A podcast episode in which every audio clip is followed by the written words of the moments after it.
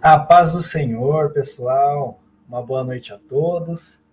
Sejam bem-vindos aqui a mais um culto ao vivo, um culto aqui online, um culto de sábado.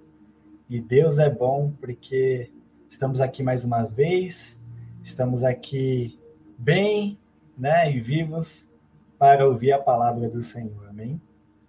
Antes de eu começar, quem já está aqui, pode me fazer um favor de me responder se minha voz está indo bem, se estão me ouvindo bem. É, e também já aproveita, curte o vídeo, porque vai ajudar com o engajamento. Vá compartilhando aí, disparando esse link, porque eu tenho certeza que a palavra de Deus ela é boa, viva e eficaz. E todos que ouvirem a palavra de Deus é, serão tremendamente transformados e, e restaurados. Amém? Então, quem está chegando aqui, o Jean chegou, a paz do Senhor Jean, Carol, a Sônia, a paz do Senhor, pessoal. E quem está aqui já vai disparando aí o link, disparando uh, essa, esse culto aí para todo mundo, amém? Então, eu quero estar orando aí pelas nossas vidas, orando pelo por essa noite, orando pelos nossos corações, para que a gente possa estar nesse momento totalmente conectado no Senhor. Peço que você se desligue aí daquilo que, que às vezes tira a atenção. Eu sei que quando a gente está em casa, a gente perde a atenção facilmente, né? Então que você se desligue neste momento e conecte apenas aqui conosco, apenas naquilo que o Senhor tem para a nossa vida nessa noite, amém? Então coloque a mão no seu coração aí onde você estiver e que você possa estar orando comigo, amém? Pai, em nome de Jesus, Senhor, te agradecemos, Pai, por esse dia, te agradecemos, Senhor, pelo ar que o Senhor nos proporciona para respirar, te agradecemos, Pai, pelo seu infinito amor, te agradecemos, Pai, pela sua graça que nos alcança todos os dias. E eu venho, Pai, colocar diante de Ti as nossas vidas, o nosso coração e a nossa mente neste momento. Eu peço que o Senhor, Pai, nos ajude, Pai, a estar conectados em Ti. Eu peço que o Senhor, Pai, nos ajude a estar firmes em Ti, para que venhamos, Pai, ouvir a Sua palavra nessa noite, para que venhamos a ser transformados por Ti nessa noite, para que venhamos, Pai, ter um encontro com a Sua presença nessa noite. Por isso, Espírito Santo, que o Senhor tenha liberdade em nossas casas, tenha liberdade, Pai, em nossas vidas, para ministrar, Pai, e falar com cada um de nós nessa noite. É isso que eu te peço, Senhor, e que o Senhor possa conduzir todo este momento. Em nome de Jesus, amém. Amém. Rogi, chegou tia Rosi, a paz do Senhor, tia saudade da senhora, viu? Deus abençoe. Kelly também chegou. A paz do Senhor, pessoal. Então, vamos a, a nossa nosso culto de hoje. E o nosso tema de hoje, tema que, que o Senhor colocou no meu coração, é preciso restaurar o altar. De todas as palavras que nós já recebemos nesse ano, as palavras proféticas que temos para esse ano, eu comecei a orar e perguntar para o Senhor como é que a gente vai alcançar todas essas coisas. Como é que a gente vai alcançar os milagres que Ele prometeu para esse ano?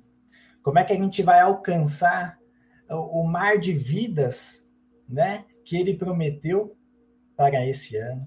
Como é que a gente vai andar e estar cheios do poder do Espírito Santo, que é o tema central deste ano, cheios do poder do Espírito Santo? Como é que a gente vai alcançar todas as palavras que recebemos lá nos 12 dias? E uma coisa que veio no meu coração foi essa frase: é preciso restaurar o altar. E para a gente entender um pouco da importância de restaurar o altar, o Senhor me levou a uma história que aconteceu há muitos e muitos e muitos anos atrás, antes mesmo de Jesus vir até a terra. Uma história que aconteceu com o povo de Israel. Uma história que aconteceu no meio do povo que era a menina dos olhos de Deus, era não, é a menina dos olhos de Deus, mas nós sabemos que ao longo da história eles foram é, sempre cometendo alguns erros e nessa ocasião não foi diferente. Então a história que eu quero ler hoje, meditar com vocês, está lá em Primeira Reis e nós vamos é, passar um pouco ali sobre Primeira Reis. Então vamos começar no versículo 16, capítulo 16, perdão. Primeira Reis 16. E lá em 1 Reis 16, versículo 29, diz assim: E Acabe, filho de Orim, começou a reinar sobre Israel no 38º de Asa, rei de Judá. E reinou Acabe, filho de Orim, sobre Israel em Samaria, 22 anos. E fez Acabe, filho de Orim, o que era mal aos olhos do Senhor, mais do que todos os que foram antes dele. E sucedeu que, como se fora coisa leve andar nos pecados de Jeroboão, filho de Nabate, ainda tomou por mulher a Isabel, filha de Etbaal, rei dos Sidônios. E foi e serviu a Baal e se curvou diante dele. E levantou um altar a Baal, na casa de Baal que edificara em Samaria. Também Acabe fez um bosque, de maneira que Acabe fez muito mais para irritar o Senhor, Deus de Israel, do que todos os reis de Israel que foram antes dele. Até aqui, por enquanto.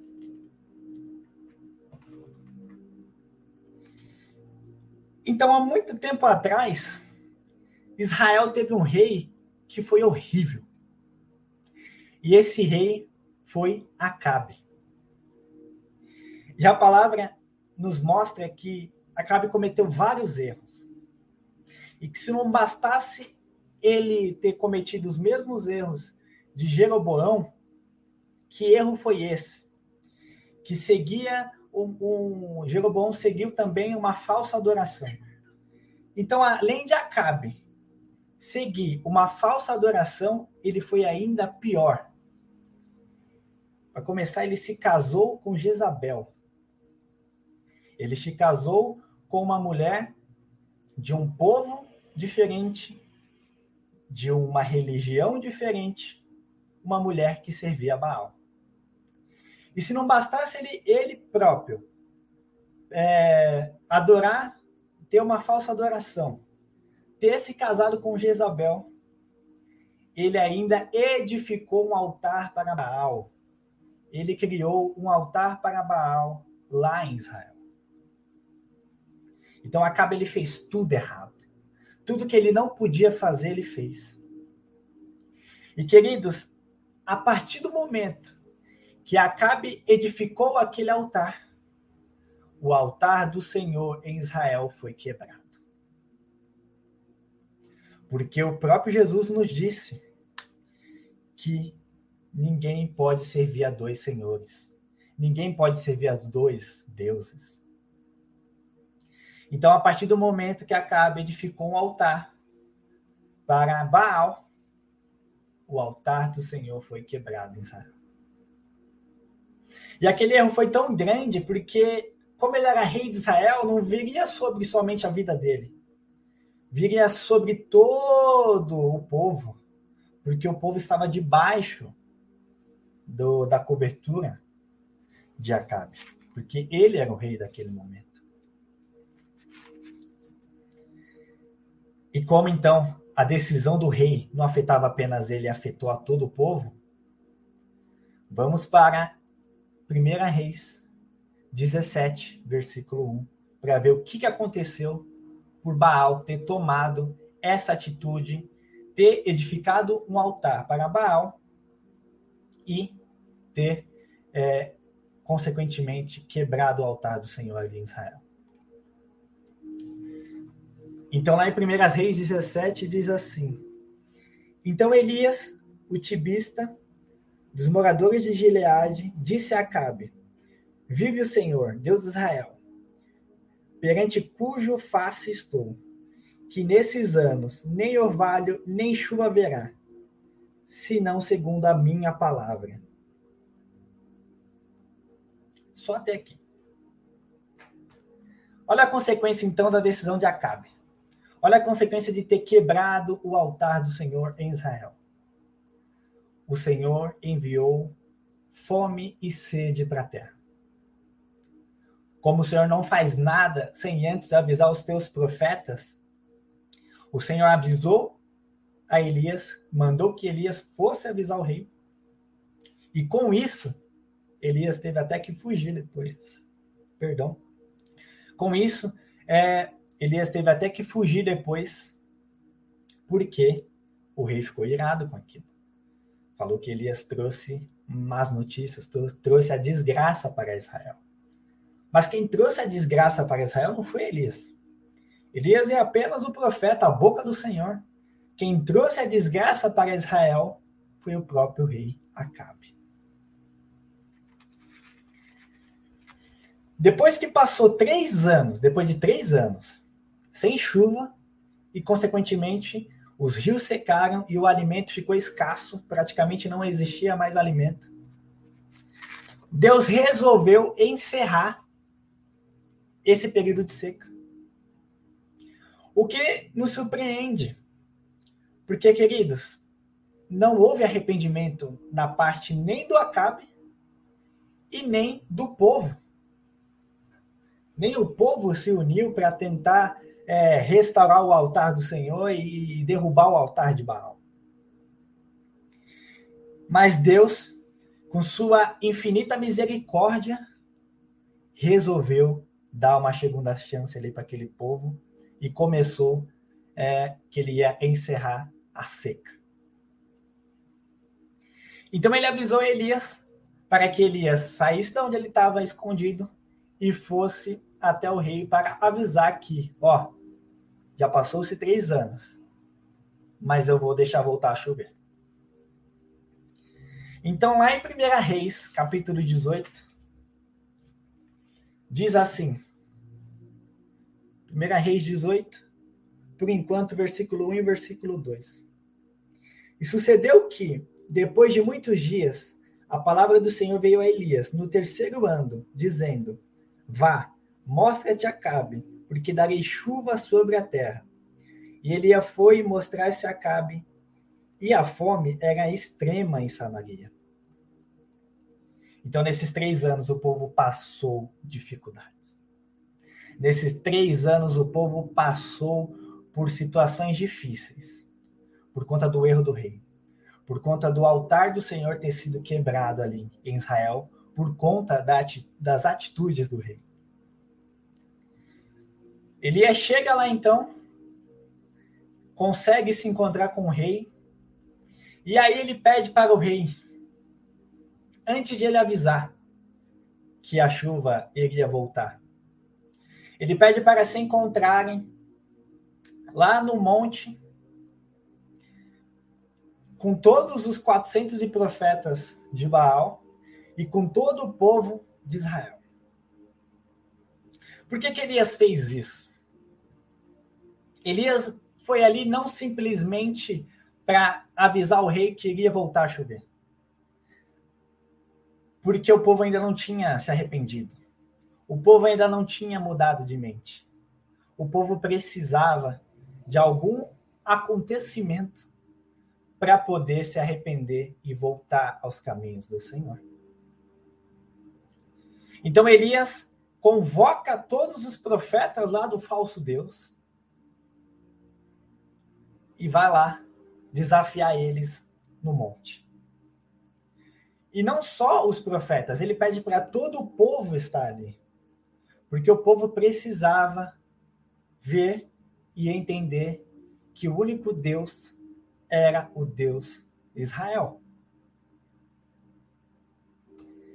Então, vamos lá, ainda em 1 Reis 18, versículo 22 agora. E aqui está uh, o passo a passo do que nós temos que fazer constantemente para restaurar o nosso altar. Hoje nós sabemos que não temos altares físicos.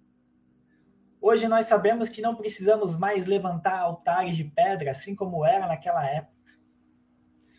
Porque o altar do Senhor, a morada do Senhor nossas vidas está em nosso coração. E às vezes, não é que nós fazemos igual a Cabe e vamos adorar a outros deuses e começamos a, a adorar outros deuses de religiões. Mas às vezes, percebendo ou sem perceber, deixamos outros deuses disfarçados invadir o nosso coração. Deixamos o pecado invadir o nosso coração. Deixamos talvez o amor ao dinheiro invadir o nosso coração. Deixamos pessoas, trabalho, outras coisas tomarem o lugar de Deus em nossas vidas e assim trocamos o, altar dos nossos corações. Enfim, tantas e tantas coisas que nós estamos sujeitos a passar podem é, arruinar o altar do Senhor no nosso coração. Mas o Senhor é tão bom que ele deixa na sua palavra experiências como essas para nos mostrar como reparar essas situações. Então, em 1 Reis, capítulo 18, versículo 22, diz assim: Então disse Elias ao povo: Só eu fiquei por profeta do Senhor. E os profetas de Baal são 450 homens. Deem-se-nos, pois, dois bezerros. E eles escolham para si um dos bezerros, e o dividam em pedaços, e o ponham sobre a lenha, porém não lhe metam fogo e eu prepararei outro bezerro, e porei a lenha, e não lhe meterei fogo. Então invocai o nome do vosso Deus, e eu invocarei o nome do Senhor.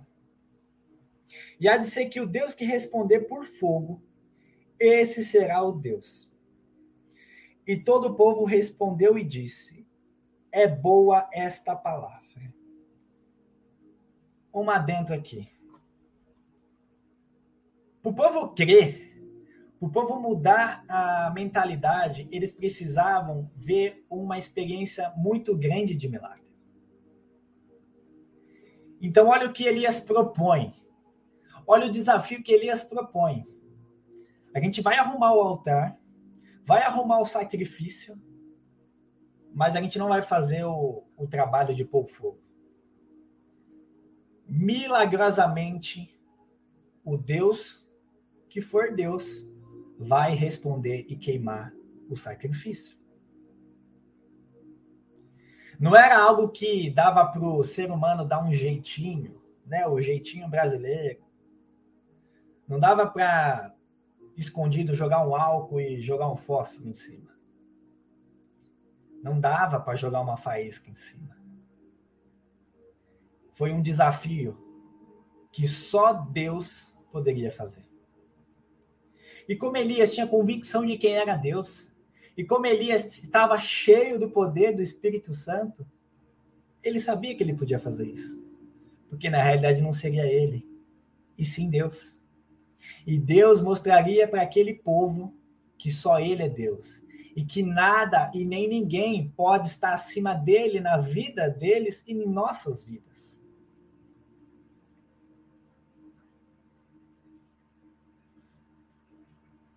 Continuando aqui, versículo 25.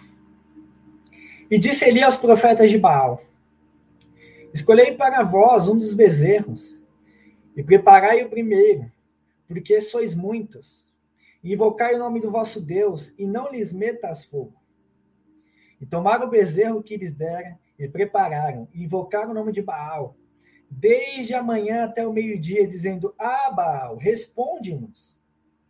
Porém, nem havia voz, nem quem respondesse, e saltavam sobre o altar que tinham feito.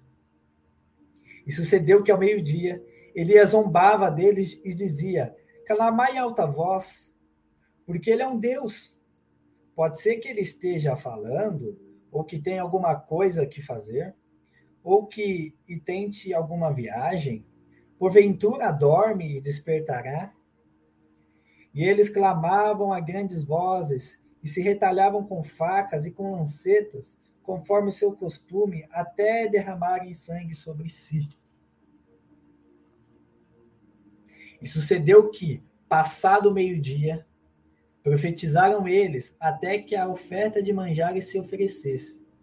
Porém não houve voz, nem resposta, nem atenção alguma.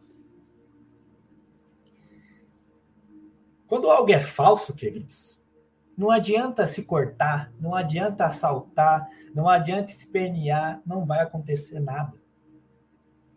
E Baal era um deus falso. Baal era apenas uma imagem que eles adoravam. Baal era apenas um deus de um povo estrangeiro que nem deveria estar ali em Israel. Não tinha como Baal responder por fogo, porque certamente Baal nem existia. E às vezes a gente se apega a tantas coisas e a gente fica ali, ó, buscando, buscando essas coisas. Quando o único que pode fazer algo em nossa vida é o nosso Deus. Meu querido, não deixe o seu trabalho ser o seu Deus. Não deixe algum pecado ser o seu Deus que você não consegue largar. Não deixe alguma pessoa ser o seu Deus. Não deixe alguma circunstância ser o seu Deus. Não deixe nenhuma tristeza, não deixa nenhuma doença, não deixa nenhuma nenhuma ocasião ser o seu Deus. Porque isso só vai te trazer ou me trazer dores. Aqueles profetas ficaram ali, ó, o tempo inteiro clamando, gritando, pulando, se cortando, se machucando. Mas aquilo que eles estavam buscando não existia. Aquilo que eles estavam buscando era algo que estava apenas ali para destruir a vida deles. Era algo que estava apenas afastando ele do único Deus, do único que pode fazer tudo.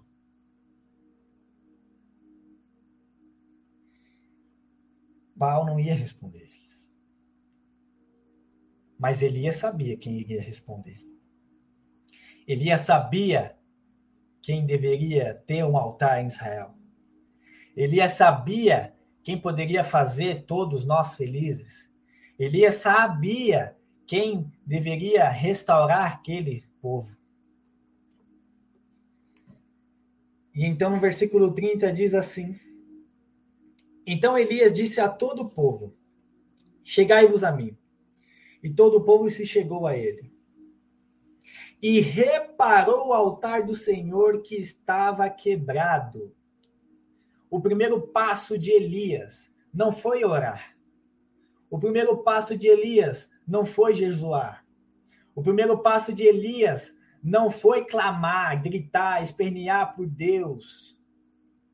O primeiro passo de Elias foi reconhecer o pecado do povo, reconhecer que o altar tinha sido quebrado de Israel e ele restaurou o altar que estava quebrado. O primeiro passo é restaurar o altar. O primeiro passo para voltar ao primeiro amor é restaurar o altar. O primeiro passo para deixar algum pecado é restaurar o altar. O primeiro passo para tornar a sentir a presença e a alegria do Senhor é restaurar o altar. Ah, mas quando eu me converti, eu senti um amor pelo Senhor, eu, eu sentia que a presença do Senhor constantemente, ao longo do tempo, isso foi se esfriando, porque é preciso restaurar o altar. Constantemente nós precisamos restaurar o altar, porque constantemente a gente acaba errando.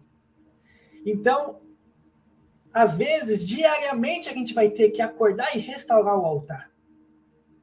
para que o Senhor possa estar ali, para que o Senhor possa estar conosco, para que a gente possa estar sempre sendo cheios do amor de Deus.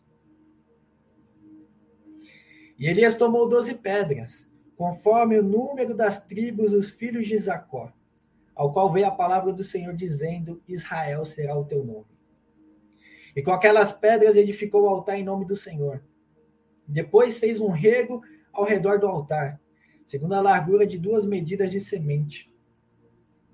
Então armou a lenha e dividiu o bezerro em pedaços e o pôs sobre a lenha. E disse: Encheu de água quatro cântaros e derramai-o sobre o holocausto e sobre a lenha. E disse: Fazei-o a segunda vez. E o fizeram uma segunda vez. E disse ainda: Fazei-o a terceira vez. E o fizeram a terceira vez. De maneira que corria ao redor do altar e ainda até o rego encheu de água. Qual foi o segundo passo de Elias depois de restaurar o altar? Elias acabou fazendo um sacrifício, e não apenas Elias, mas o povo. Porque a gente viu no começo da história que ficou três anos de seca na terra. Então, aquele pouco de água que eles arrumaram, queridos, talvez deveria ser as últimas gotas de água que eles tinham ali. Então, com certeza, jogar aquela água ali foi um baita sacrifício que eles tiveram que fazer em prol do Senhor. Depois de, de, é, de restaurar o altar, nós temos que nos arrepender. E o sacrifício hoje que nós podemos fazer ao Senhor é o jejum. Eles fizeram ali um jejum de algo que custasse. Eles entregaram aquilo que eles tinham por último ali, as últimas gotas de água. Muitas vezes nós vamos ter que jejuar sim para poder ter o nosso altar queimando novamente. É por isso que Jesus até falou que há certos tipos de demônios, há certos tipos de lutas que a gente só vai vencer com jejum e oração. E muitas vezes nós cristãos vivemos de jejum de eventos ou jejum de quando a gente desesperadamente precisa de alguma coisa precisa de um milagre, precisa de alguma coisa. Mas a gente nunca faz um jejum como um sacrifício para Deus, para Ele ajudar a gente a restaurar o nosso altar, restaurar a nossa comunhão com Ele. E Elias poderia ter escolhido outras coisas para ter sido de sacrifício ali, de algo que custasse. Mas ele quis jogar água, sabe por quê? Eu entendo que Elias quis jogar água, não apenas porque estava em seca a terra, mas porque aquele altar seria queimado com fogo. Então ele realmente quis mostrar e esfregar na cara do povo que Deus é Deus e que Baal não existia. Porque se Deus fosse capaz de jogar fogo e queimar um lugar que estava cheio de água, esse era Deus mesmo. Não iria restar dúvida, não iria restar dúvida até para o mais incrédulo que Deus era Deus e que Deus tinha jogado aquele fogo ali.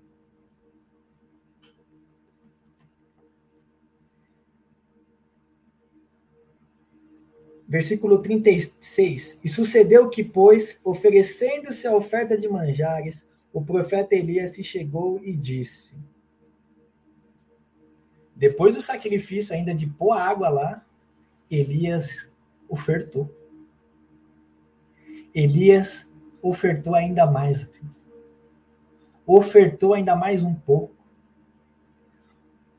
A oferta é um princípio que a gente tem que seguir sempre. E não é apenas a oferta de algo financeiro na igreja.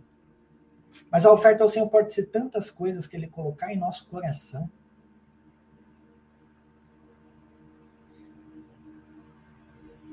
E aí sim, depois de ele restaurar o altar, depois de ele jogar água, fazer ali um ato de que algo que custou para ele para o povo, depois de ele ofertar, Elias começou a clamar a Deus.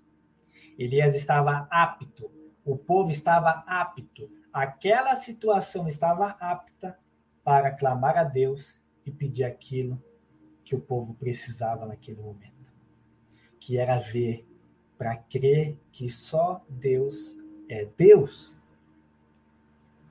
Percebe que foi um longo caminho. Percebe que foi um caminho custoso. A gente às vezes cai na falsa sensação que depois de Jesus, porque ele é o sacrifício perfeito, as coisas são fáceis. É, é só eu falar, Senhor, me perdoa, que o Senhor me perdoou. Mas daqui dois minutos eu estou errando de novo. Ah, mas a... Jesus é amor, né? Deus é amor. Ah, mas a graça, a graça. Não, queridos. A vinda de Jesus é uma benção. Porque a gente não precisa, por exemplo, mais pegar um cordeiro e queimar. Porque ele foi o sacrifício. A vida de Jesus foi uma benção. Porque o véu foi rasgado e a gente tem livre acesso a ele, ao Espírito Santo, ao Deus Pai. A vida de Jesus foi uma bênção, porque ele nos dá uma oportunidade todos os dias de não ser consumido e ter mudança de atitude. Mas não é fácil ser cristão. Mas não é fácil. Não é fazer as coisas de qualquer jeito.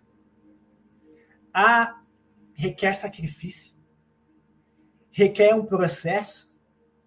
Requer ter a vida aos pés do Senhor constantemente. Queridos, todos os dias nós precisamos ser abastecidos pelo Espírito Santo. A unção que Deus derramou a nós há 5, 3, 4, 10 anos atrás não, não dá hoje. O Senhor renova, o Senhor tem renovo. Porque aquilo que ele jogou lá atrás, hoje ele tem algo novo. Então, todos os dias requer que nós busquemos. Todos os dias requer que nós o entreguemos a Ele. Todos os dias requer que nós tenhamos uma vida segundo a palavra, segundo aquilo que Ele tem. Porque a gente é bombardeado constantemente de tantas coisas.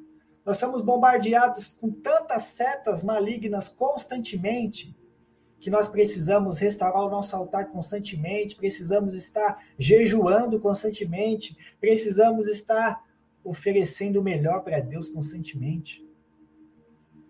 Porque aí a presença dele será viva em nós constantemente.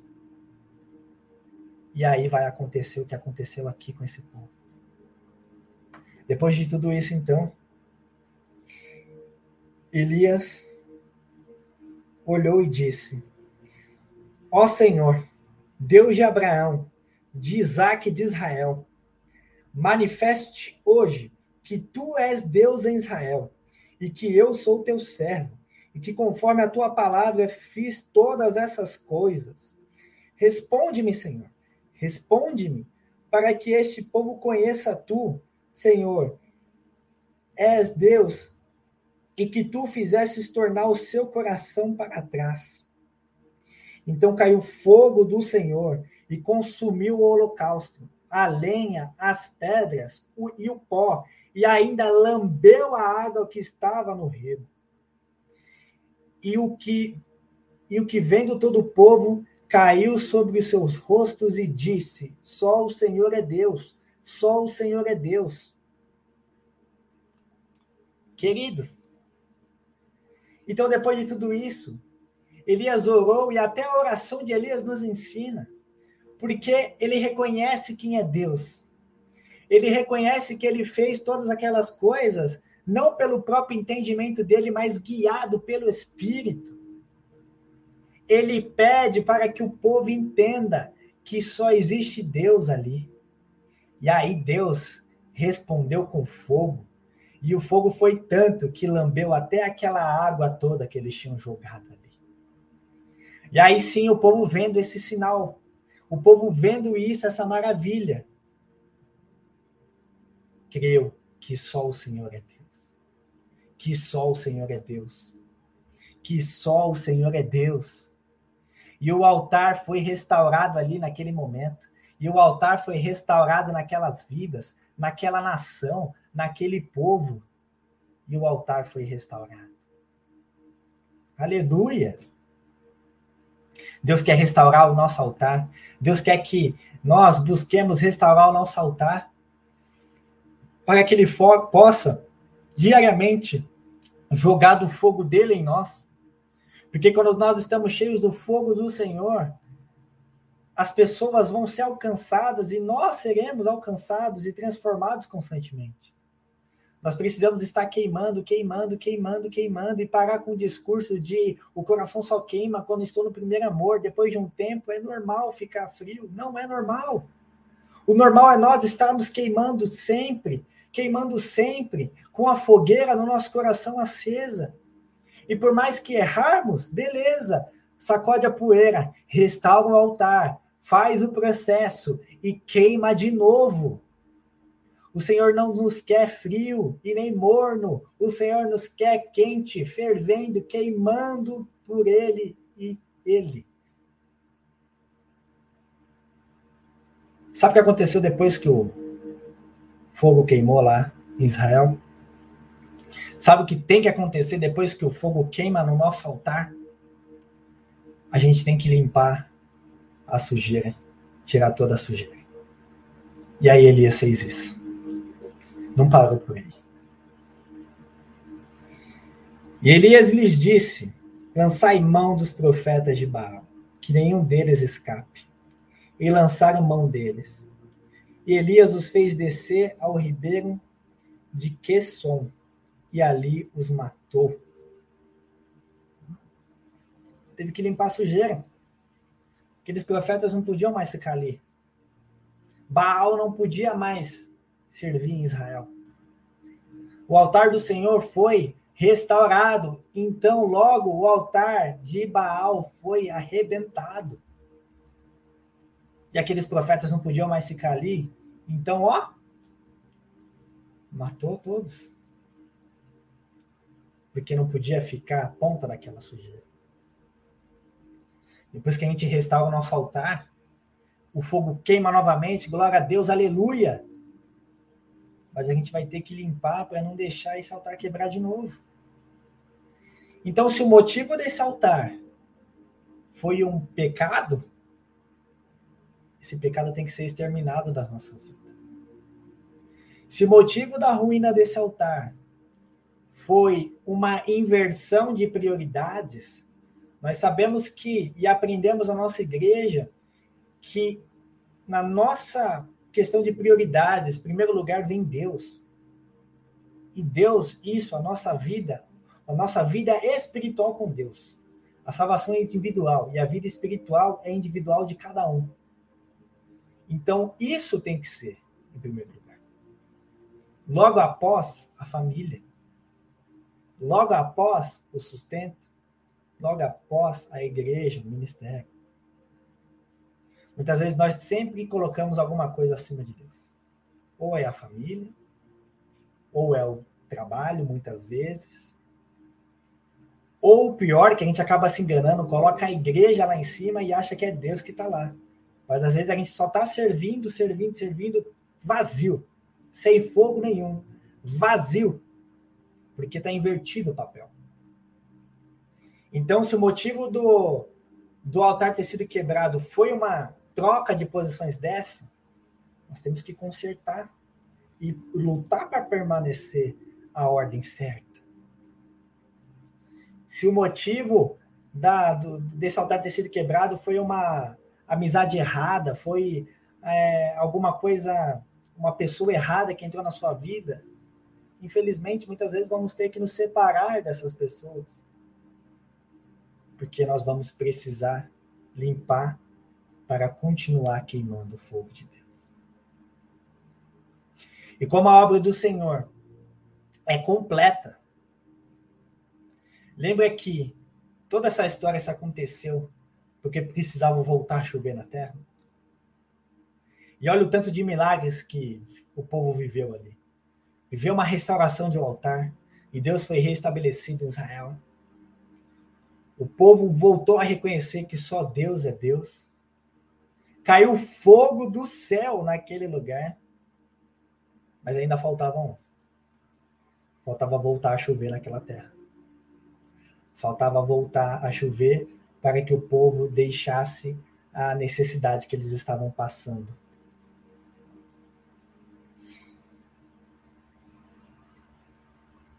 E diz assim, versículo 41. Então disse Elias a Acabe: Sobe, come e bebe, porque, há, porque ruído há de uma abundante chuva. E Acabe subiu a comer e beber, mas Elias subiu ao cume do Carmelo. Se inclinou por terra e meteu seu rosto entre os seus joelhos. E disse ao seu moço: Sobe agora e olha para a banda do mar.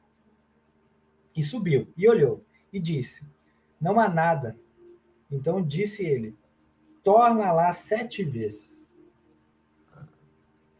E sucedeu que, a sétima vez, disse: Eis aqui uma pequena nuvem, como a mão de um homem, subindo do mar.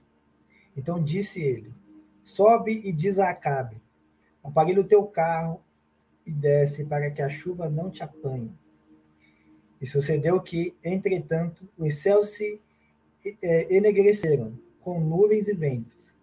E o vento e veio uma grande chuva, e Acabe subiu ao carro e foi para Jerel. E a mão do Senhor estava sobre Elias, o qual cingiu os lombos e veio correndo perante Acabe até a entrada de Jerel.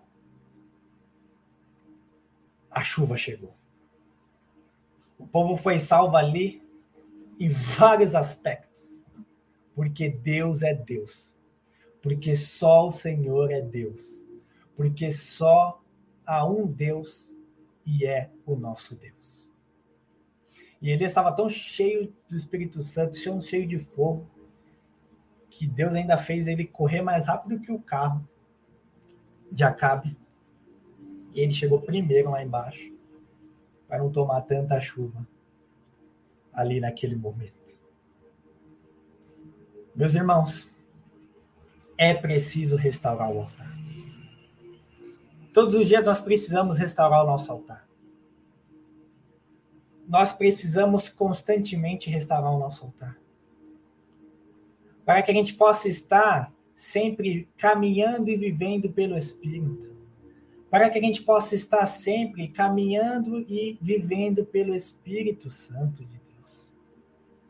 Para que o fogo do Senhor possa estar queimando em nossas vidas. Para que o fogo do Senhor possa estar queimando em nossas mentes. Para que o fogo de Deus possa ser tão grande em nós que não as trevas não vão conseguir chegar perto, que Satanás não vai conseguir chegar perto e que nós não iremos cair nas armadilhas dele.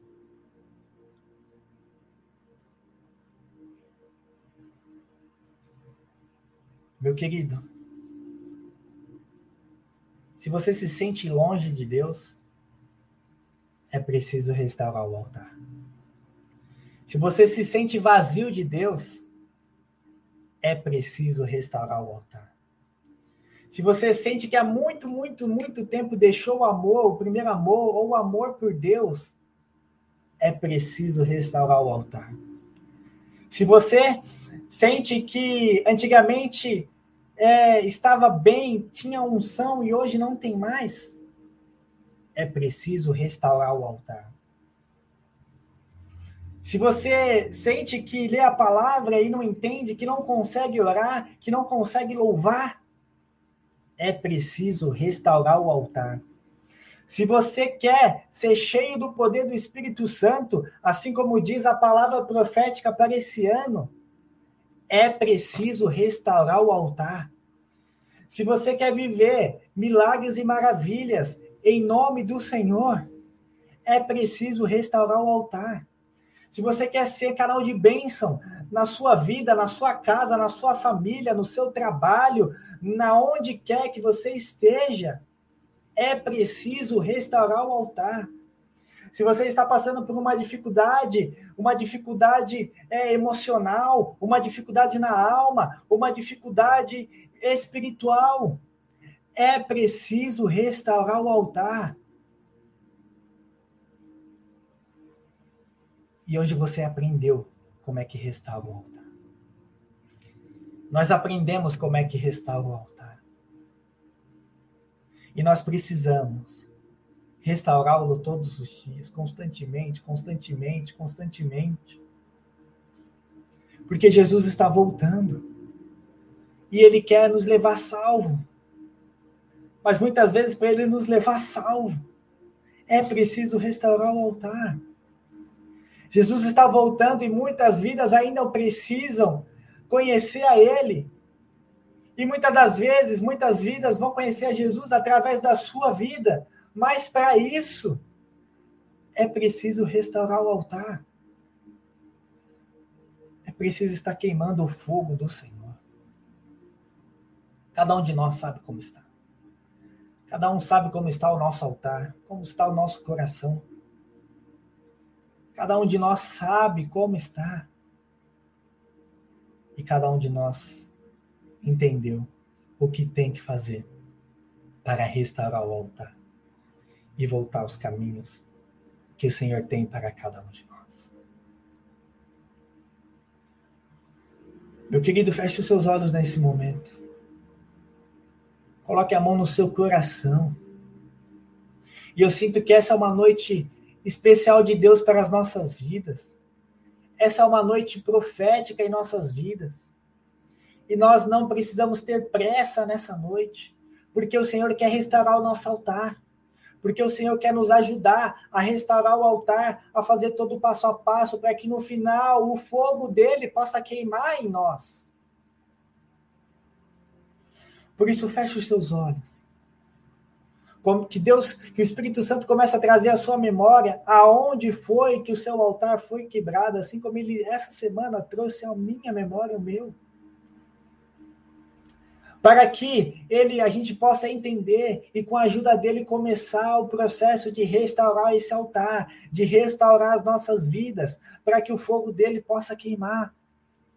Por isso abre o seu coração para o Senhor nessa noite porque Ele quer operar grandes maravilhas no seu coração, porque Ele quer operar grandes maravilhas em nosso meio.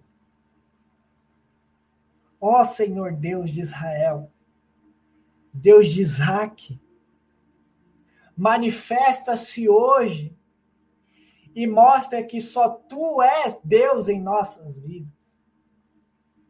Pai, restaure o nosso altar, para que todos nós venhamos a crer e a entender que só o Senhor é Deus.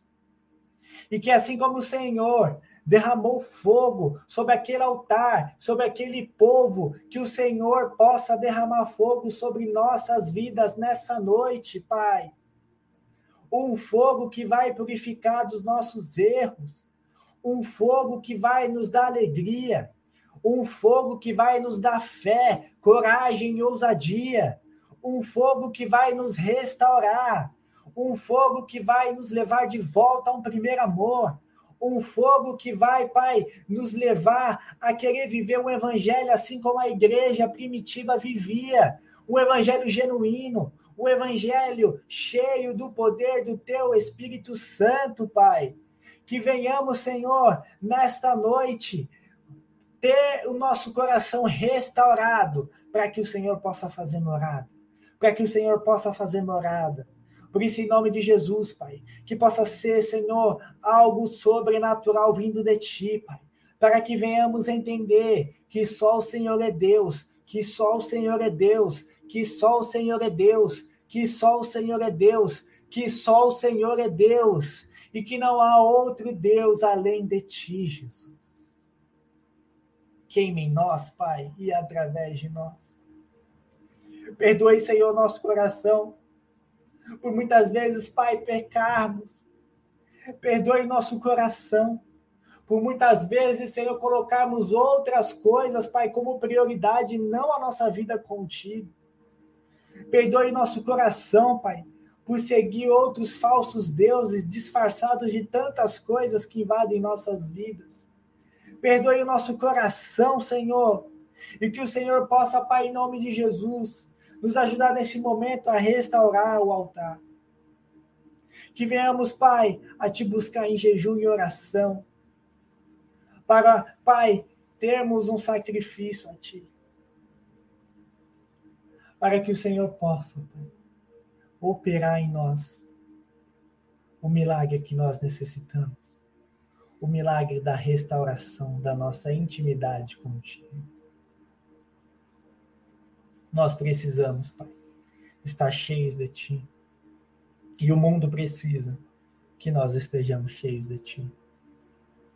Por isso, em nome de Jesus, Pai, flua no nosso coração, flua na nossa mente e nos ajude, Pai, a restaurar o nosso altar constantemente. Espírito Santo, que durante essa noite o Senhor continue a ministrar e a nos ajudar nesse processo, para que em Teu nome estejamos, Pai, totalmente restaurados e queimando Teu fogo, vivendo algo novo, vivendo algo sobrenatural não uma vida rasa, Pai, de estar na sua igreja, na sua casa, todo domingo e tá tudo bem. Essa não é a vida do verdadeiro evangelho que o Senhor tem para nós. Eu creio que o Senhor tem uma vida, Pai, diária conosco, de manifestação do, da Sua presença, da Sua glória. Por isso, nos ajude, Pai, a viver este evangelho genuíno e que possamos limpar, Pai, toda sujeira, todo falso evangelho tudo aquilo que nos afasta de ti e daquilo que o Senhor tem para nós. Em nome de Jesus. Amém. Meu irmão, Deus abençoe. Que o Senhor possa, Pai, é, estar falando conosco e que você permita com que Deus te ajude a restaurar o altar constantemente. É tempo de vivemos aquilo que Deus tem para nós. E Deus não tem para nós coisas rasas. Deus não tem para nós coisas rasas. O inimigo tenta fazer a gente se perder nas coisas rasas. Deus tem para nós milagres. Deus tem para nós experiências tremendas. Mas para isso, é preciso restaurar o altar constantemente. Deus abençoe a todos. Vocês possam ter uma ótima noite. Vocês possam ter é, uma noite tremenda. Amanhã temos nosso culto, nosso culto presencial. E que todos nós possamos estar lá com nossos altares restaurados para receber do fogo de Deus, para receber aquilo que Deus tem para nós, né? A gente ainda pede para, se você porventura está com algum sintoma de gripe, com algum é, resfriado, é, eu sei que é difícil, mas acompanhar por, por vídeo, para a gente ainda ser prudente, como ainda estamos aí é, enfrentando a pandemia. Mas todos nós que vamos estar bem em nome de Jesus, vamos estar juntos lá.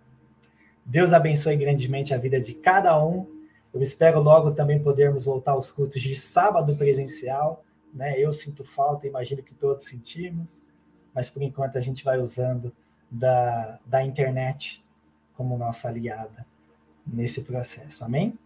Deus abençoe sua vida e tenha uma ótima noite.